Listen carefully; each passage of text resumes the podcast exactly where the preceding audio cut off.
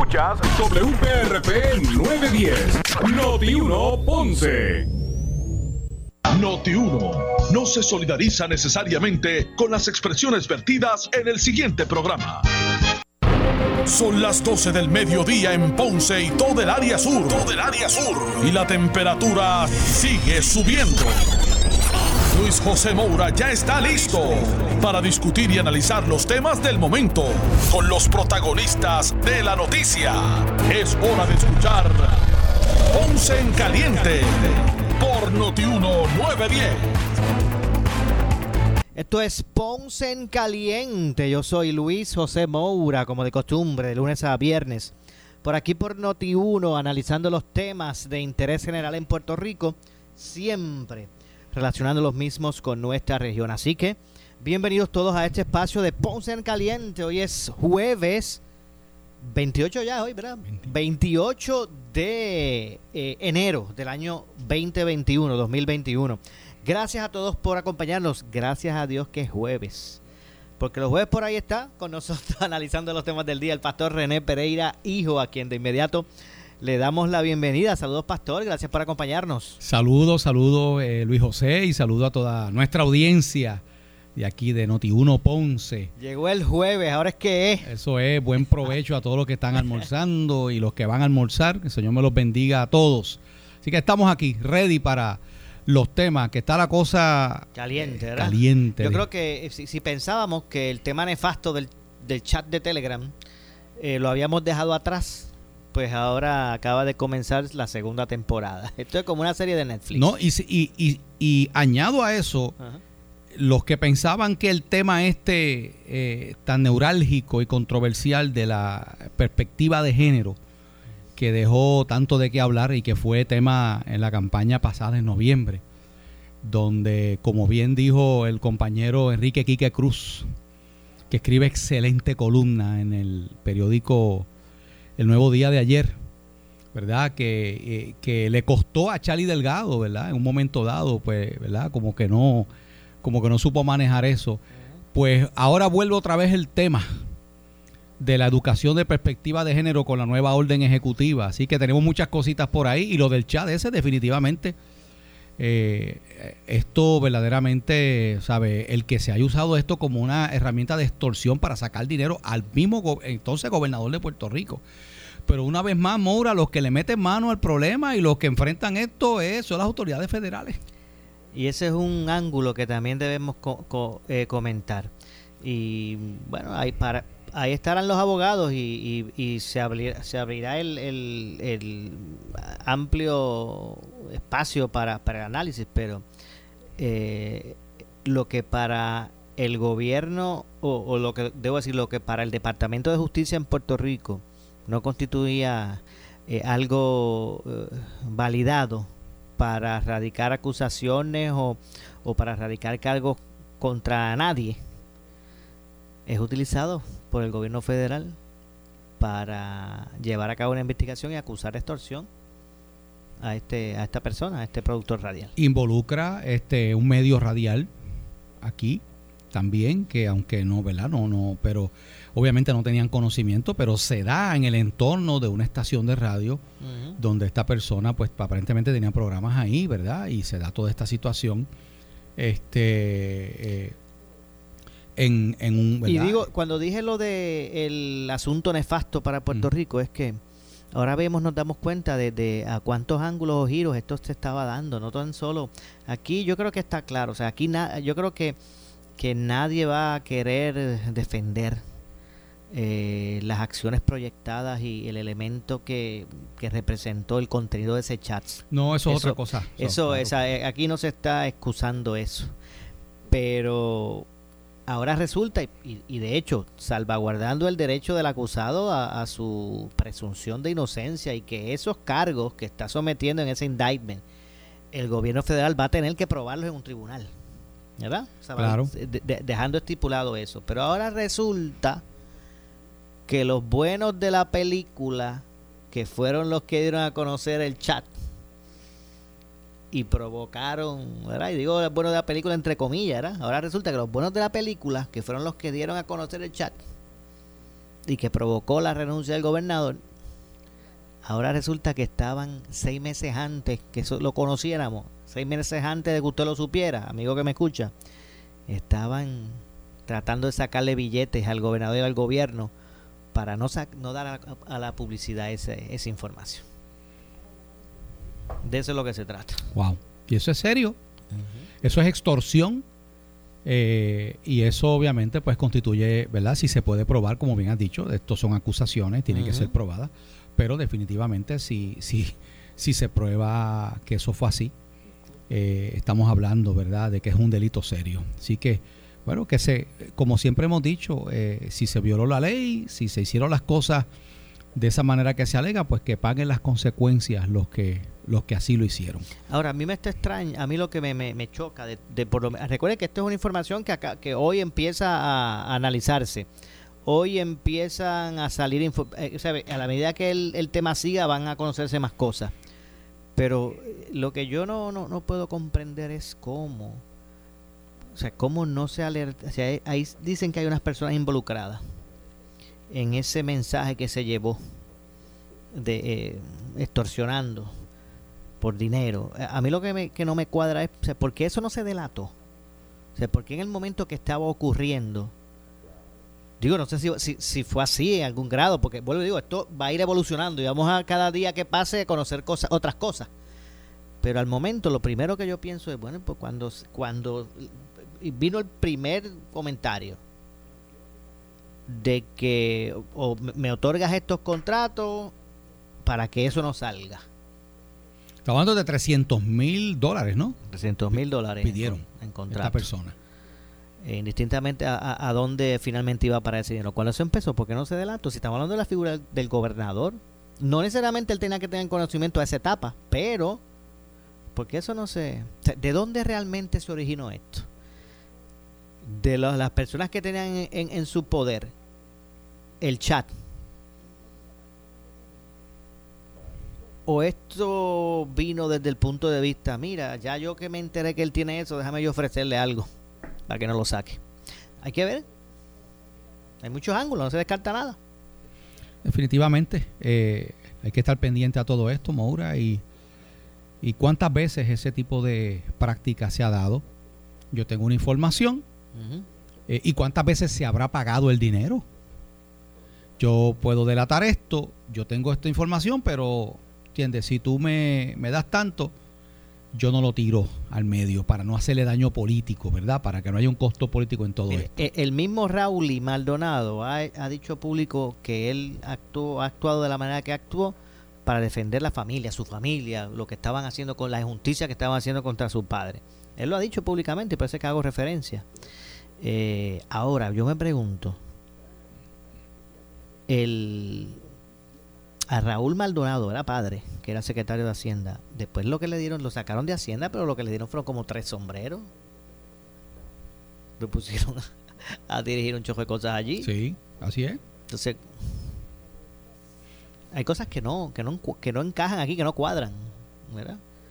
Y, y, la verdad que es increíble que esto pues siga dando, dando de qué hablar y otras vertientes que siguen saliendo con relación a este famoso chat de Telegram. Eso te muestra eso es una muestra, dice que para muestra un botón basta, Moura, de cuán putrefacto, cuán podrido está ese mundo ahí dentro. Si ajá, discúlpeme, si usted se creía que esto era película, una película solamente, que eso pasaba en películas, pues ya usted sabe. Es más, vamos a quitar los, los protagonistas, vamos a eliminar el nombre y, la figura de Raúl o de Rosselló, de quien vamos, vamos a ponerlo genérico. ¿Sabía usted, amigo, que en el gobierno suyo de Puerto Rico ocurren estas cosas. Estas intrigas, estas manejas, estas madejas, estas extorsiones. ¿Sabe usted que eso ocurre aquí en Puerto Rico? Ahí está. De eso es lo que se Sí ocurre. Ajá. Sí ocurre definitivamente y, y, eso es lo que estamos diciendo, ¿verdad? Eso es lo que yo he estado planteando, que, que este tipo de cosas muestra eh, cuán podrido eh, está muchas veces, ¿verdad? Está todo esto que está sucediendo eh, dentro de, de esferas gubernamentales. Y, y, la pregunta es, ¿cuánto de eso estará ocurriendo o habrá ocurrido y no sale a la luz? A veces el pueblo eh, permanece ignorante a todas estas cosas que están sucediendo y, Eh, pues, y, fíjate, algo que me llamó la atención de Raúl y Maldonado es que él desde el principio lleva este caso ante eh, las eh, autoridades federales, dicho por él mismo, porque él sabe, él sabía que si lo lleva ante los tribunales y el Departamento de Justicia aquí, que es parte del gobierno, que eso es otra cosa. O sea, ¿quién investiga al gobierno? Al gobierno le investiga que el gobierno, o sea, los cabros velando las lechugas, de eso es lo que estamos hablando. Yo creo que en algún momento eso es algo que, se tiene que buscar la manera de corregirse, porque uno diría, no, pero eh, estos funcionarios, pues esos funcionarios fueron nombrados por el gobernador. El secretario de Justicia es el abogado del gobernador y del gobierno de Puerto Rico. Nombrado por él, exacto, como en su puesto de confianza. no sé, tal, eh, tal vez, Pastor, ¿qué, ¿qué, se puede proponer? Que la figura del secretario de justicia sea como la del contralor o algo así que, bueno, este, que va más allá de como una como la figura de la, de la procuradora la mujer por ejemplo que está verdad este eh, que sea algo que no esté políticamente ligado porque porque ciertamente es juez y parte en, en las investigaciones que se hacen. Entonces no nos extrañemos que gran parte de estas investigaciones no sé aquí no pasó nada aquí no ha ocurrido nada y después vienen y explotan. ¿no? Claro, ellos se escudan diciendo, no, pero es que cuando nos trajeron la información, eso no estaba, eso... Pero ya, ¿qué hizo aquí el Departamento de Justicia? No, mira, nosotros investigamos y realmente ahí, no pasó nada que merezca someter ningún tipo de cargo. Pero mira ahora lo que está saliendo. Ah, y eso, y eso, Moura, no es de ahora. ¿Desde cuándo no viene sucediendo ese patrón? Montones de veces casos que a nivel aquí local, a nivel estatal, eh, se, no, no, se les da seguimiento, no se, no, se le, no, no se hace la investigación como se debe hacer más adelante. Resulta que se destapa una olla de Pandora ahí cuando tú ves todo lo que ha sucedido por las mismos, eh, eh, el FBI, las autoridades federales que están investigando el mismo, el mismo caso. Te traigo un punto que me parece muy interesante, el que lo del cabro velando las lechugas porque es correcto, o sea, el secretario de Justicia es un, un, miembro más del gabinete de confianza del gobernador. Eso, eso es así. Y pues obviamente, el, eh, ¿cómo es el, el, el refrán de la, la, esposa del César? Tiene que lucir como, como lo que es, algo así. No solamente tiene que ser casta, sino que tiene que lucir casta. Exactamente. Eh, pues, pues yo puedo comprender que exista ese elemento pero también, también me pregunto, eh, no podemos tener un grado de social de, que distintamente el gobernador sea el que nombre al secretario de justicia. Pues, pues esa persona que ocupe ese cargo sepa que indistintamente entonces la oficina del gobernador viola la ley y él lo, lo, lo procese. Es que se supone que sea así, Moura. Pero damos por, eh, eh, ya, ya nuestra sociedad avala el que necesariamente si lo nombra el gobernador no va a hacer su trabajo. Hemos tenido secretarios de justicia que sí podemos decir, ¿verdad?, que han actuado de, esa manera. Pero, lamentablemente, desde hace tiempo para acá venimos viendo ese patrón. ¿Por qué tú crees que la posición del Contralor es diferente? ¿Por qué tú crees que, no necesariamente está ligado la oficina del Contralor al elemento gubernamental? ¿Por qué? Porque puede haber un, ¿verdad? Pues un Contralor o, una Procuradora la mujer puede ser eh, nombrado por un gobernante, pero luego, entonces, eh, por el tiempo que está, puede ser de, ¿verdad? de una línea totalmente distinta a otros. ¿Por qué? Porque se quiere desligar una cosa de la otra. Pues mira, yo creo que se debería hacer lo mismo con el Departamento de Justicia. El Departamento de Justicia debiera ser así, porque ya estamos viendo un patrón. Estamos viendo el patrón de que aquí se retira la toalla. Cuando son casos contra el gobierno del mismo partido, que nombra al secretario o la secretaria de justicia, vemos lo mismo. ¿eh? Son sastres. Que, que, y eso y eso el país lo sabe y eso le resta credibilidad y la gente sigue perdiendo Moura le sigue perdiendo confianza a estas instituciones desafortunadamente pero eso es lo que está pasando así mismo no no podemos tapar el cielo con la mano eso es lo que está ocurriendo esa es la percepción porque y más allá de la percepción, yo digo que es la realidad y no es generalizando. Yo conozco cientos, cientos de funcionarios públicos que indistintamente eh, están allí ocupando su cargo de forma honorable y, sabiendo la responsabilidad que tienen y el poder que le reviste eh, el cargo. Eh, indistintamente pues haya sido nombrado por quien ha sido nombrado, son personas, ¿verdad? Que, que son honestas. Hay miles así, no queremos generalizar. Pero la verdad que bendito, hay casos y hay casos. Efectivamente. Hay casos, hay casos. Lo, lo, lo, lo, el escenario idóneo sería ese.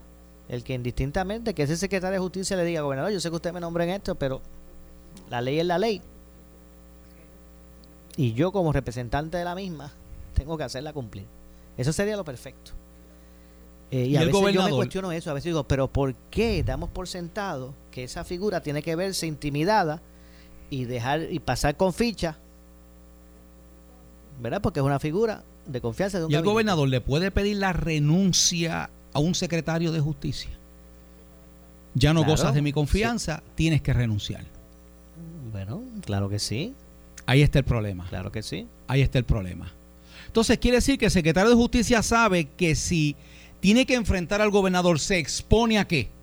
A que el gobernador le exija la renuncia porque ya no goza de la confianza. Entonces quiere decir que es un empleado del gobernador. Entonces, es el mismo que tiene que, es el mismo que tiene que, ah, perdóname, pero yo sé que pueden haber personas que tengan la babilla y los pantalones bien en su sitio, la falda si es mujer, o pantalones también, porque mujeres usan pantalones, para hacer eso y decirle, no, usted, pero la realidad es que la gente, mucha gente va a decir es que si le meto caña al gobierno y empiezo a, a cucar el, el, avispero y empiezo esto, me puede costar mi puesto. Por eso es que tiene que, tiene que haber algo donde eso cambie y que el gobernador no tenga esa autoridad. Una vez nombró el secretario de justicia, tenga que, tenga que haber un proceso que no sea cuestión de decirle te tienes, te tienes que ir ¿Ves? Eh, ya no gozas de mi confianza, quedas despedido. Como hace con otros secretarios de otras dependencias, ¿verdad? Con secretario de salud, secretario de educación. Pero en el caso de justicia, que es el que tiene que investigar muchas veces al gobierno, la cosa cambia. Sí, muy. ¿Y qué es la responsabilidad de, de un abogado, verdad? llevar la mejor representación de un cliente, ¿verdad? Esa es la, básicamente llevar la, la, mejor representar de la mejor forma a su cliente. En este caso, el secretario de Justicia, que es el, abogado del, del gobierno, que está representado en el gobernador, pues, ¿qué, qué, usted cree que va a hacer? Pues pero, pero también es fiscal. También el secretario de Justicia es el fiscal del pueblo. Y cuando, y cuando, es, y cuando ese gobernante. Cuando, cuando, eso cuando eso choca, y el gobernante y el pueblo entran en. ¿Para dónde se va a ir él? Esas son preguntas que uno tiene que hacerse, ¿verdad? Porque se supone que es el departamento. Pasa lo mismo con otras dependencias, Moura, porque eh, yo no sé cómo funciona la oficina de ética gubernamental, pero también es una dependencia del gobierno. Mire, yo, yo pienso que el que es honesto es honesto en todas las circunstancias. El que es honesto es honesto. Y voy a, y voy a contarle a usted, sin decir los protagonistas, una, una anécdota que a mí me ocurrió. Estaba presente en una conferencia de prensa. Hubo un tiempo que las conferencias de prensa se citaban y a veces el, el, alcalde o el, o el, funcionario que la citó ponía unos picaderitas y unos un café y unas, cosas para, lo, para los que los medios que iban a ir allí a cubrir la, la conferencia. Y recuerdo, porque fue una conversación en mi presencia, que, hubo un periodista que dijo, no, yo, yo no le cojo ni un, ni un vaso de agua. Yo no toco ese café, no me como, porque aquí después eh, le brindan a uno estas, estas cositas, estos detalles, y después uno se va a sentir un poquito incómodo si uno tiene que hacerle una pregunta difícil.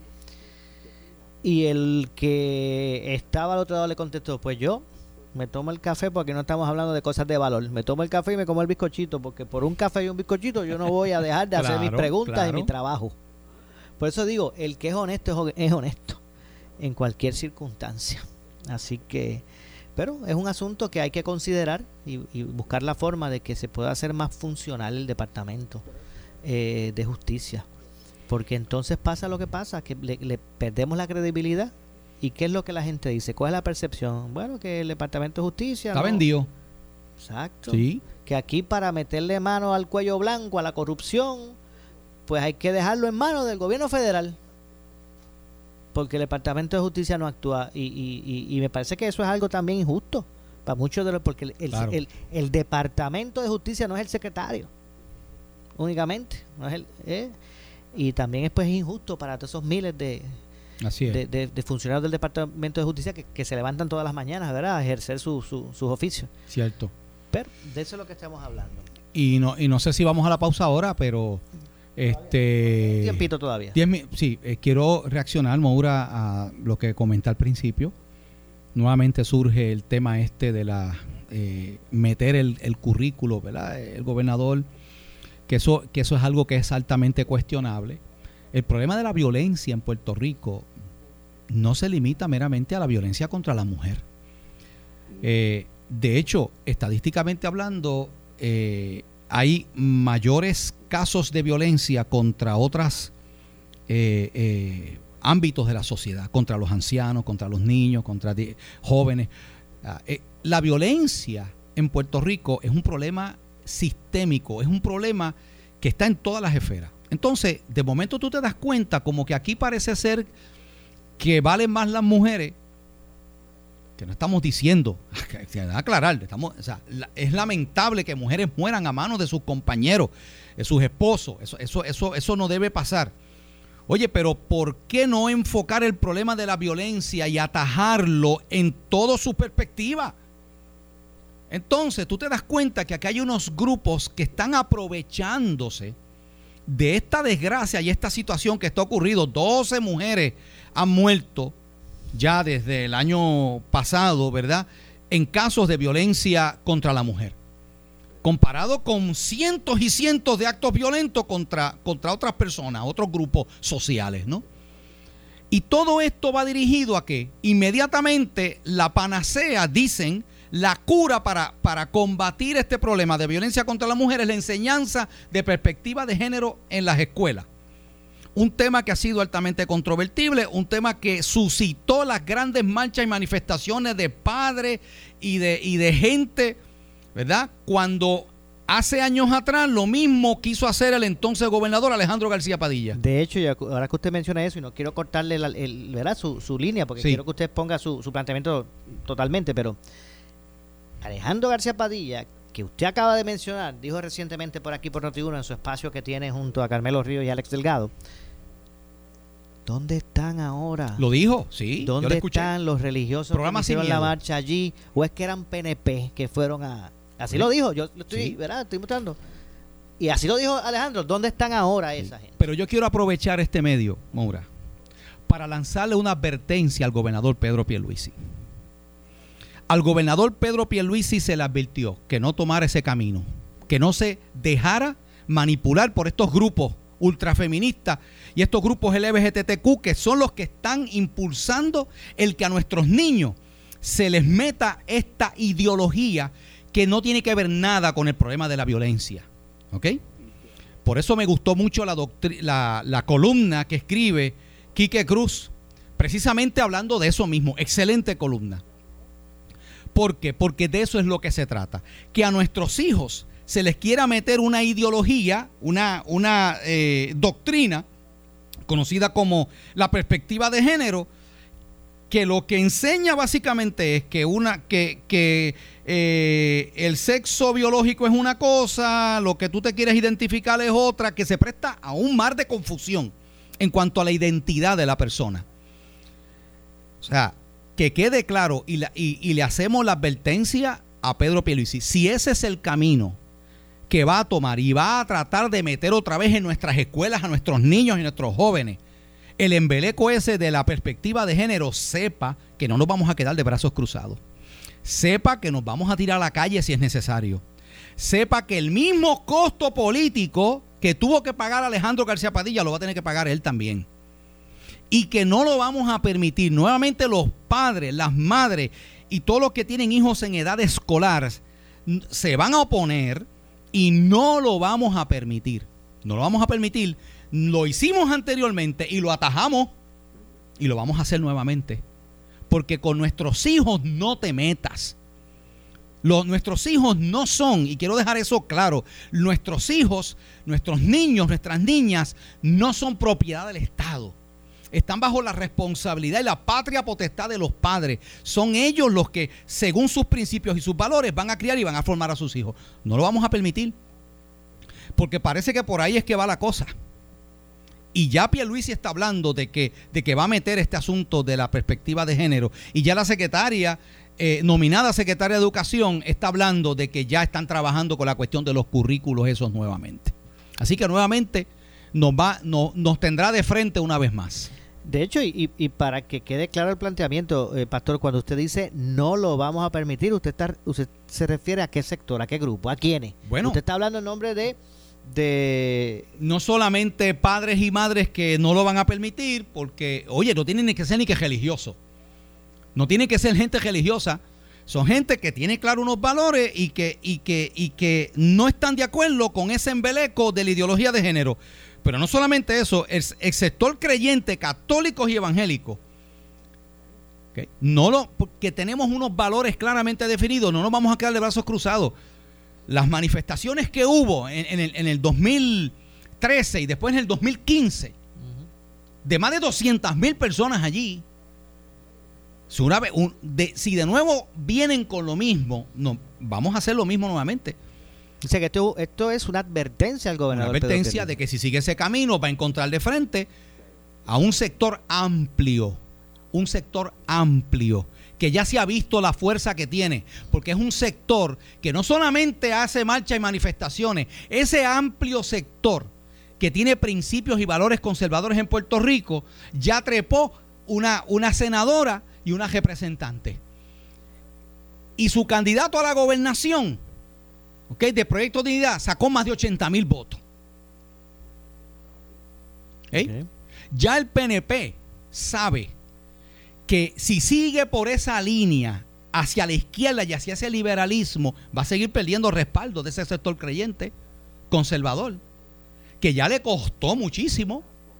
Así que lean la escritura en la pared si van a venir con lo mismo que el Partido Popular quiso implementar para allá, para, la, para el gobierno de Alejandro García Padilla, sepa que vamos a estar ahí de frente y no lo vamos a permitir, obviamente haciendo las cosas en ley y orden como lo hacemos, pero no lo vamos a permitir. No, no tienen el mismo derecho los que creen la perspectiva buscar impulsar que eso se establezca en el bueno que se le enseñen que se le enseñen a los hijos de ellos. Yo no tengo problemas en que tú le quieras respetar esa, esa vaina a los hijos tuyos pero ¿qué derecho tienes tú de meterle esa, ese tipo de... Pues eso es una ideología, eso, eso, es un, eso es un marco conceptual. ¿Qué derecho tienes tú a agarrar a mis hijos sin mi consentimiento como padre y meterle esa enseñanza que es totalmente errónea?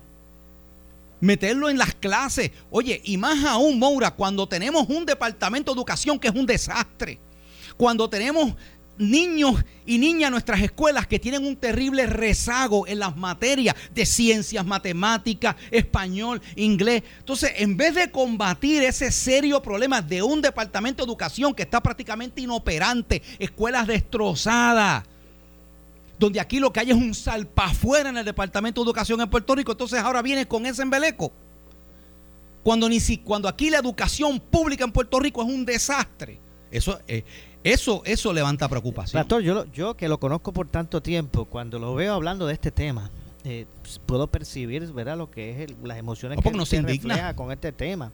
¿Ese es el sentido del sector de, fe? Eh, bueno, yo te garantizo a ti que es el sector. Bueno, los sondeos y las encuestas que se han hecho te dicen que más del 80% de la gente no está de acuerdo con eso en Puerto Rico. Más del 80% de la gente no está de acuerdo en Puerto Rico y eso ha sido consistente en las encuestas y en los sondeos que se han hecho. Yo te garantizo a ti que la mayoría de la gente en Puerto Rico no está de acuerdo con eso. No tiene ni siquiera que ir a una iglesia protestante, a misa, a una iglesia católica. El sentido común, o sea, Puerto Rico es un país donde la mayoría de la gente tiene principios y valores conservadores. Eso es la realidad. Y quienes están impulsando eso. Hoy, hoy los bomberos marcharon. Sí, hacia lo, Estamos a las puertas de nuevamente ver aquellas manifestaciones de los sectores de fe, nuevamente van a regresar a Pudiera ser, si esa es la línea que va, esa es la advertencia que estoy haciendo a la fortaleza, y yo sé que ellos nos escuchan, yo sé que ellos nos escuchan, la advertencia que le hago a Pierluisi y a la gente que está a su alrededor es que si, si van a meter eso en contra de la voluntad de la mayoría de los padres y las madres en Puerto Rico, van a meter eso a las escuelas, sepa que va a haber una oposición fuerte. Tengo que hacer la pausa, regresamos, vamos a, seguir eh, analizando este tema. Luego de la pausa, regresamos con más. Esto es Ponce en Caliente. En breve le echamos más leña al fuego en Ponce en Caliente por Notiuno 910. Somos la noticia. Noti 1630 te lleva las noticias que rompen en cualquier momento hasta tu teléfono celular. Baja ahora nuestra aplicación para tu teléfono a través del iTunes Store en tu teléfono Apple o en el Play Store de tu Android. Play Store de tu Android y recibe las alertas de las noticias de último minuto en cualquier, momento. Somos Noti 1630. 630. Primeros con la noticia, conectándote con lo que ocurre en Puerto Rico y el mundo en tu teléfono celular. A la hora de fiscalizar, a Noti 1630 no le tiembla el pulso. No le tiembla el pulso. Sea quien sea. La Autoridad de Energía Eléctrica admitió en Normando en la mañana que la deuda gubernamental del servicio eléctrico supera los 2 millones de dólares. Pero ustedes se cavan el mismo hoyo. Cuando ocurren estas cosas, ¿usted cree, por ejemplo, Luma va a tener la misma condescendencia con el gobierno de Puerto Rico o le va a cortar la luz? Lo único que se está pidiendo es que sea equitativo, que se trata a todo el mundo con la misma vara. Y el gobierno de Puerto Rico lo que tiene son privilegios, porque ahora mismo en deuda, ¿cuánto le deben los municipios de Puerto Rico a la Autoridad de Energía Eléctrica?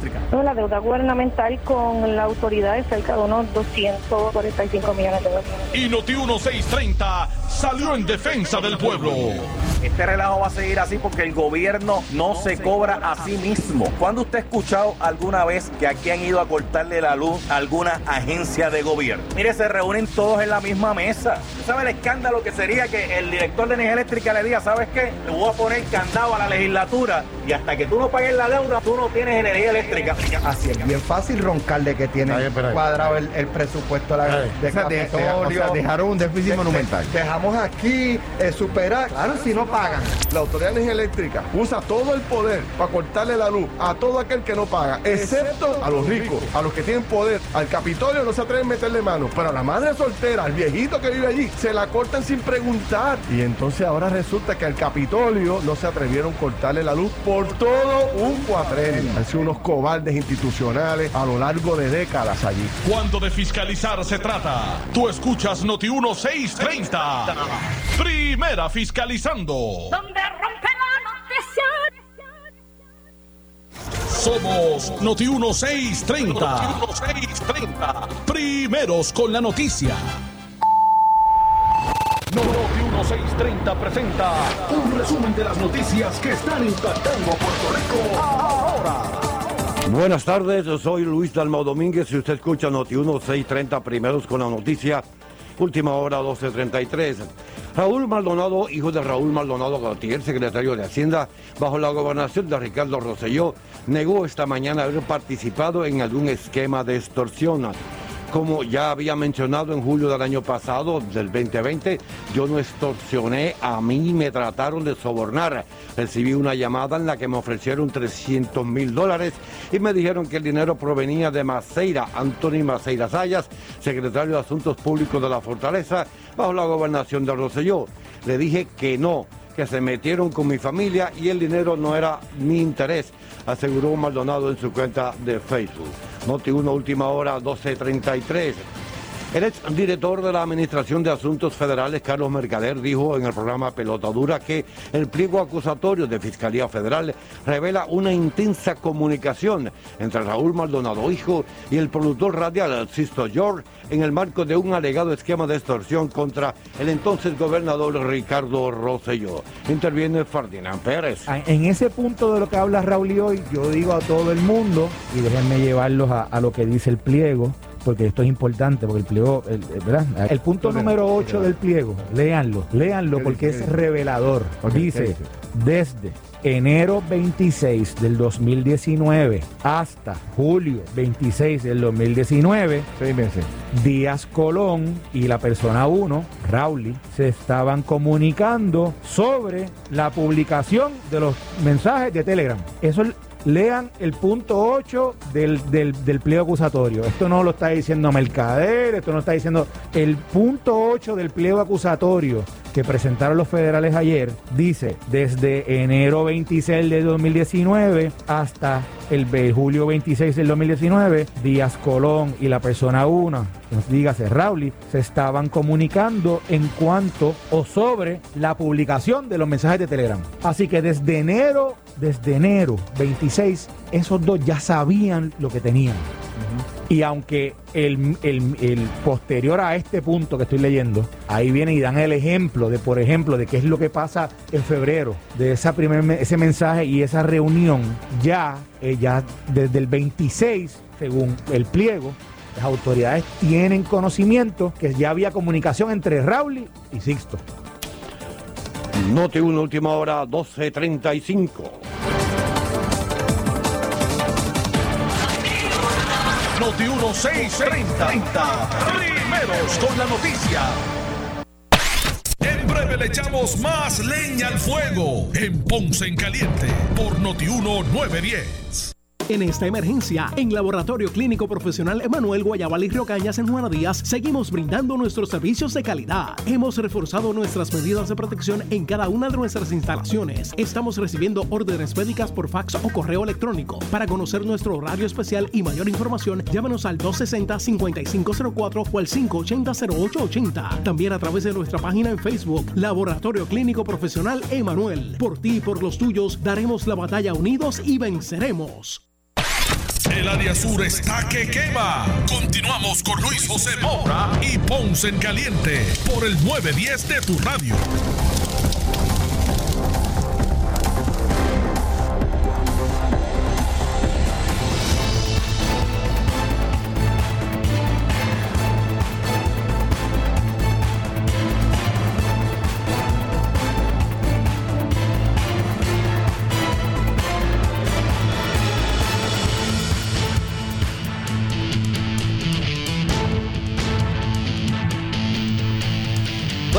De regreso. En las, son las 12 con 36 minutos. Soy Luis José Moura. Esto es Ponce en Caliente. Hoy, como todos los jueves, me acompaña el pastor René Pereira Hijo analizando los temas del día. Y la verdad que necesitábamos esta pausa para tomar un poquito de agua. Y, y realmente, ¿verdad? Este, regresar porque porque ¿verdad? denoto ¿verdad? la, pasión con, la que usted en el tema de, la perspectiva de género se refiere y es que la verdad que es un tema controversial no cabe duda claro y, y de nuevo Maura la razón es que esto es una ideología eh, una ideología es pues una creencia eh, particular eh, pues que unas personas tienen derecho a tener si quieren o sea usted puede usted puede creer en, ¿verdad? En, la, ideología del socialismo. Usted puede creer la ideología, qué sé yo, hay distintos tipos de ideologías, ¿verdad?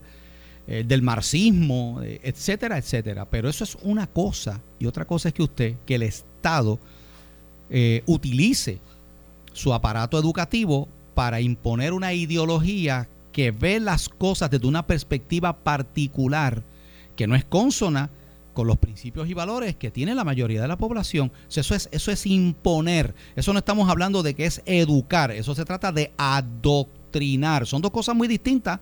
Una cosa es educar y otra cosa es adoctrinar. Y ese es el problema. Y yo por eso yo he felicitado al amigo Quique Cruz, porque él lo dice en su columna, su columna que publica un nuevo día, lo dice claramente y, él no lo hace desde la... Quien está hablando ahí, eh, Quique Cruz, digo, ¿verdad? Entiendo que es una persona que tiene su, debe tener sus creencias de fe, ¿verdad? Como tiene la mayoría de la gente en Puerto Rico. Pero él no lo hace desde el ámbito de lo religioso, él lo hace de, como un analista y como una persona que tiene sus principios. Y, y ahí es que está, y, él lo dice claramente, él dice, yo no tengo problemas en que en que cada cual defienda lo que cree. En un país donde vivimos en una democracia y hay pluralismo, se supone que haya respeto, ¿verdad? Y tolerancia hacia, hacia las creencias de otros, pues eso no hay problema. El problema es cuando, cuando entonces tú quieres utilizar el poder coercitivo del Estado, ¿no? Para, para imponer una manera particular de pensar. Ese es el problema, porque eso es lo que es la ideología de género. Es decirle a nuestros niños y a nuestras niñas, decirles que tú no eres como tú naces. O sea, que ese concepto de que si soy varón, soy varón, y si soy hembra, soy hembra, ¿verdad? Y que, y que cada cual tiene sus roles bien definidos, eh, uno, ¿verdad? Eh, eh, el varón en, en una dirección, la, la, la, mujer en otra dirección, y que, y que eso no, y que eso de nuevo, Moura, ¿sabe? Eso no tiene que ver nada con el respeto y el trato que se le debe dar a un ser humano. Eso, eso son dos cosas totalmente diferentes. Y están aprovechando el asunto este, ¿verdad? Que, que de, la, de, la, de la violencia, de los casos que se han dado, para adelantar una agenda ideológica. Y ahí es que está el detalle. Y, eso es algo que hay que decirlo y que hay que salirle al paso. De nuevo, yo no tengo problema de que haya personas que quieran, o sea, si tú tienes un hijo y a tu hijo tú le quieres enseñar que si él nació con sus órganos masculinos, ¿verdad? Él puede elegir o él puede eh, tirarse por la línea que quiera tirarse, ya sea si quiere, ¿verdad? No, no sé, las distintas identidades de género que existen, que son varias identidad de género. Y tú como papá, como mamá, le quieres enseñar eso a tu hijo, pues eso es tu hijo. Ese es tu derecho. Pero cuando ya es el Estado el que quiere imponer esa ideología a la población en general, alegando de que con eso tú vas a combatir el problema de la violencia contra la mujer, que una cosa no tiene que ver nada con la otra. Ahí es que está el problema porque estamos hablando de nuestros niños. Por eso yo me indigno. Porque mira, Maura, ya yo, ya yo, ya yo soy una persona adulta ya yo tengo mi mente hecha, ya yo tengo mi manera de pensar formada, tengo una formación. Pero esos niños eh, que están comenzando, ellos están en proceso de formación emocional, intelectual, física, y ahí es que está el peligro. Ahí es que está el peligro y por eso es que uno, uno, por eso es que tú ves que cuando se trata este tipo de temática, uno, uno, uno se exacerba. ¿Por qué? Porque eso no lo podemos permitir. Pierluisi llegó a tomar alguna postura, se comprometió con al, con, en, con, relación a este tema en, con, alguna con algo al sector religioso. Fíjate, tú, tú recordarás que la, que la campaña política que fue bastante atípica por la situación de la pandemia, lo, que, lo que hubo fue eh, varias este, debates. Y el tema ese surgió en los debates. De hecho, fue uno de los temas principales por encima del tema de la economía, del tema de la pandemia, del tema de, de, ¿verdad? De, eh, tantas, tantos temas que hay, del ambiente. El tema que, más se le dio eh, énfasis fue a ese precisamente. Y Pierluisi fue sumamente astuto. Pierluisi se mantuvo que al margen. Él hizo unos comentarios, pero fue en ese sentido, ¿verdad? No, no quiso, no quiso tirar, tirarse al medio. Eh, Charlie Delgado sabemos cuál fue, obviamente porque sabemos dónde estaba el del PIB, a favor de eso, Alessandra Lúgaro a favor de eso, eh, Eliezer Molina estaba a favor de eso, el doctor César Vázquez en contra totalmente de eso. Entonces, tienes estos dos candidatos, el del PNP, el del PP, de Charlie Delgado, dijo, yo no estoy de acuerdo, y le cayeron encima y entonces cambia su versión y dice, sí, vamos a bregar con lo de la perspectiva de género. O sea, él estuvo ahí como para atrás y para adelante. Pierre Luisi astutamente lo mantiene, ¿verdad? No, no, no se... Eh, no se, no, eh, no se metió ahí en, ese sentido, pero él, por lo menos en los debates, pero él lo ha dicho, ahí está su plataforma, él lo, de, él lo ha defendido, la, la, perspectiva de género, él lo ha defendido en su programa de gobierno, lo defendió cuando era comisionado residente, lo defendió cuando era precandidato, ¿verdad? En, en, la, en, su portal de internet, cuando estaba en, la, eh, como en, las primarias con, contra Wanda Vázquez. ¿Sabe? Que sí, eh, esa es, la, esa es la postura que él tiene. Es la postura que él tiene es esa. Lo que pasa es que astutamente durante la campaña Él Sí, no, buscó- se, no se metió. este, pasarle por el lado al tema. Claro, porque es que eso, él, él sabe, el político sagaz sabe que ese es un tema que una vez tú asumes una postura, van a haber consecuencias. Si tú dices que estás en contra de la ideología de género, inmediatamente te van a salir al paso la prensa liberal, que, que, que- son la mayoría, te van a caer encima. Bueno, ya tuviste la manera en que se interrogaba a periodistas aquí en Puerto Rico al doctor César Vázquez Muñiz y cómo, y cómo se le interpeló y cómo hubo en, en cierto, en cierto momento. ¿Por qué? Porque aquí hay una prensa en Puerto Rico que está banderizada con ese tipo de pensamiento. No son todos, pero, pero son muchos. Te echas en contra gran parte de la prensa y de los medios aquí. Te echas en contra a los grupos vocales LBGTQ y a los grupos esto de Matria y a Marilis Pagán y todos estos grupos feministas. O sea, te vas a, te, te vas a buscar candela por ahí. Entonces, si dices que estás Si a favor de la ideología de género, Si dices que estás en contra de la perspectiva de, de género, pues vas a tener como aliados a muchos muchos del sector religioso, al pastor de si, está- si dices que estás en contra de la ideología de género, entonces, ¿sí? Entonces, este, eh, o, sea, o sea, si dices que estás a favor, te van a aplaudir esa gente, pero entonces, ¿sabes qué? ¿Qué va a pasar? Exacto, eso- que- Ese sector, ese sector que, oiga, que no es tan vocal, que no hace el ruido que hacen esos otros grupitos, ¿ok? Pero sé que también son muchos. Pero son la mayoría. Y votan. ¿Ves? Y votan. Ahí es que está el dilema. Y Pierluisi lo sabe. Pierluisi lo sabe, él se mantuvo low key, él no se metió mucho en ese tema, seguramente orientado por sus estrategas políticos. No te metas, no hables nada, quédate calladito, deja que Charlie se enjede. Y se enjedó bien enjedado. Deja que Charlie se enjede, deja que se enjeden ellos allá. De sus desaciertos de campaña, ese fue uno, porque no supo manejar ese, Sí, no supo manejar ese issue. ese issue. Dio para atrás y para adelante ahí, no se sabía dónde estaba parado. Tan fácil que fue, mire, diga lo que usted piense y ya está. Si siempre se va a tirar un sector en contra. Esa es la realidad. el, eh, el- el político tiene que ser, ¿verdad? Eh, pues, y, y- y- y mira, eh, Moura, si algo uno tiene que aprender en esta vida, es que tú no puedes complacer a todo el mundo.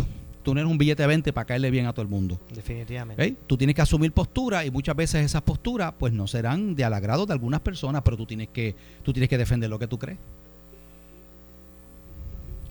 Vamos a ver entonces cómo transcurre el asunto. Yo sé que el, el- la secretaria debe estar eh, buscando la manera de incorporar eso al currículum. Bueno, ya le cayeron encima porque cuando le preguntan a la eh, designada secretaria de Educación, la profesora Elba Pons. Sí, sí, ella dice lo siguiente. Bueno, eh, estamos bregando con eso. Eso es, eso es un cliché, ¿verdad? Que una, una frase típica una puertorriqueña. frase Estamos típica puertorriqueña. Y como quiera, ella dijo, ya eso lo tenemos, eso ya está en, en dos clases, en la clase de, de civismo y en la clase de salud, salud.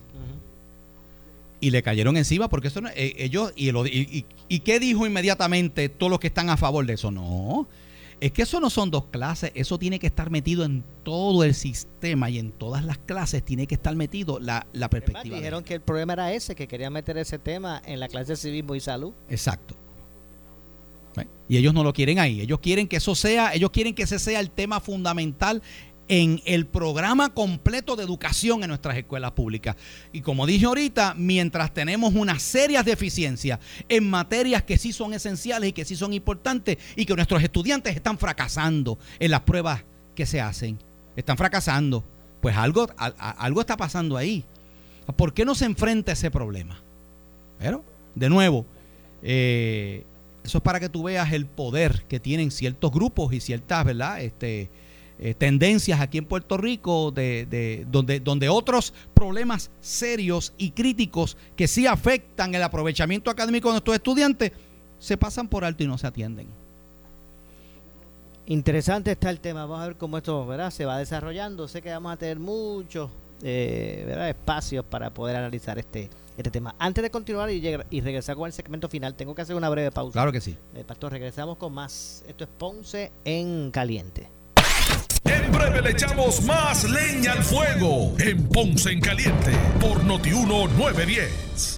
En esta emergencia, en Laboratorio Clínico Profesional Emanuel Guayabal y Río Cañas en Juana Díaz, seguimos brindando nuestros servicios de calidad. Hemos reforzado nuestras medidas de protección en cada una de nuestras instalaciones. Estamos recibiendo órdenes médicas por fax o correo electrónico. Para conocer nuestro horario especial y mayor información, llámanos al 260-5504 o al 580-0880. También a través de nuestra página en Facebook, Laboratorio Clínico Profesional Emanuel. Por ti y por los tuyos, daremos la batalla unidos y venceremos. El área sur está que quema. Continuamos con Luis José Moura y Ponce en Caliente por el 910 de tu radio.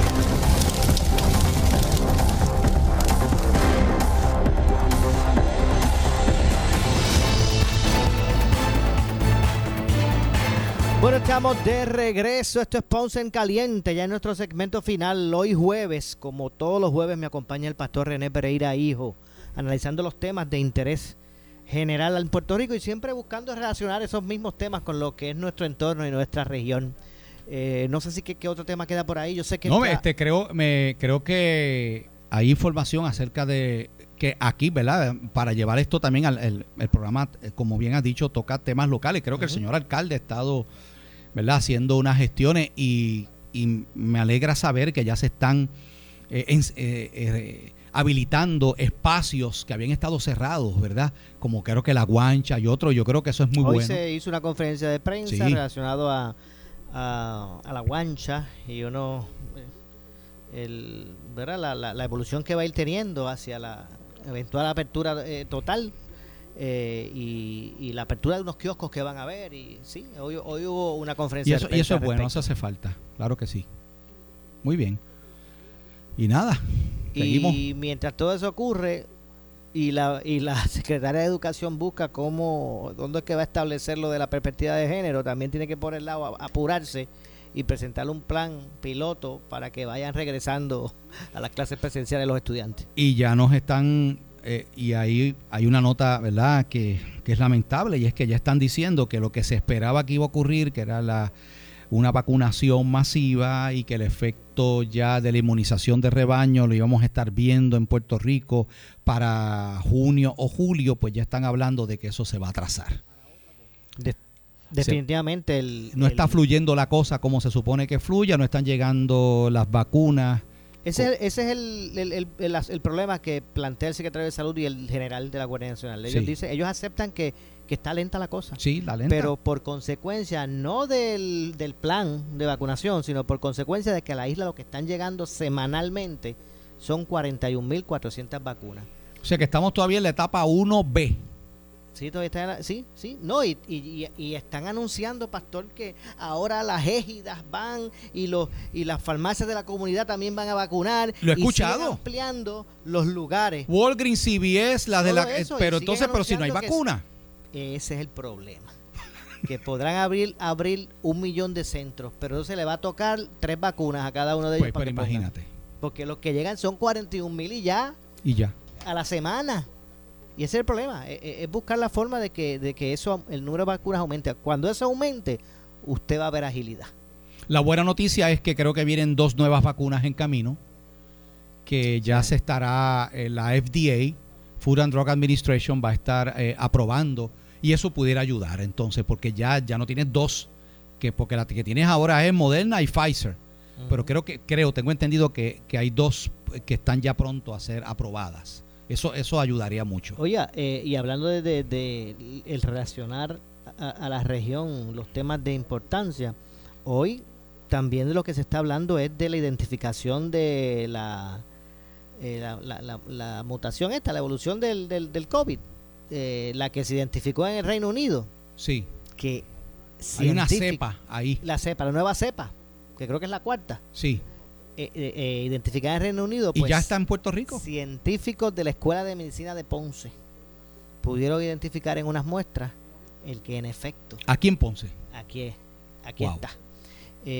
Obviamente ellos han explicado que no se trata de o sea, que, el tratamiento que se está utilizando con pacientes de COVID, la propia vacuna que se está administrando, pues también es efectiva. Sí. Con, esta nueva cepa. Esto es el, virus que busca eh, eh, sobrevivir. O sea, a la medida que el, virus eh, se, le, se le empieza en verdad a, a combatírsele, pues él va a buscar evolucionar para poder seguir viviendo. Ahora, eso sí, lo que sí se ha aceptado es que esas nuevas cepas es mucho más contagiosa que la, que la primera. Más agresiva. Que ellos quieren ¿Qué quiere decir esto? Que si una persona con COVID, vamos a poner el caso de ejemplo de un asintomático, que en tantos días pudiese eh, contagiar a tres más, pues bajo esta nueva cepa, en lugar de tres, contagiaría a seis, a, seis o ocho.